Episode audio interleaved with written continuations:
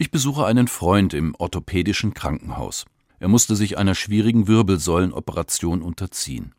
Die Schmerzen waren unerträglich geworden, das Laufen eine Qual. Die OP verläuft glücklicherweise gut.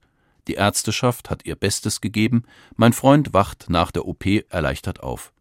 Er liegt im Krankenhausbett, lächelt matt, als ich ihn besuche. Froh erzählt er, gestern durfte ich schon einmal aufstehen, zwar nur bis zur Toilette, aber immerhin. Heute Heute ist mein großes Ziel die Dachterrasse. Da will ich hin, und du hilfst mir. Wir ziehen los. Vorsichtig halte ich ihn an der Schulter.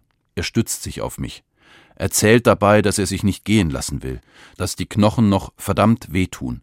Aber, und das ist das Entscheidende, er will auf diese Dachterrasse. Frische Luft, Sonne, Licht, raus aus diesem Medizinbunker.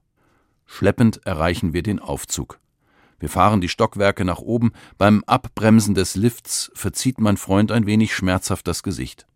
Tapfer schleichen wir über den Flur, der Tür zur Dachterrasse entgegen. Wir sehen raus. Ein Strahlen geht über sein Gesicht, ein Lächeln, ein tiefer Seufzer. Ist das schön, sagt er. Ich schaue mich um. Eine stinknormale Dachterrasse ist das.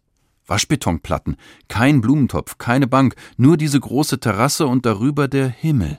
Sehnsuchtsorte können sehr nüchtern sein. Offenbar sieht das Paradies für jeden Menschen sehr unterschiedlich aus. Diese öde Dachterrasse war für meinen Freund der Sehnsuchtsort der letzten Tage gewesen.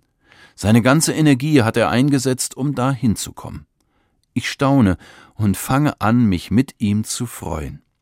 Gott kann das Paradies offenbar überall einrichten. Es ist aller Mühen wert.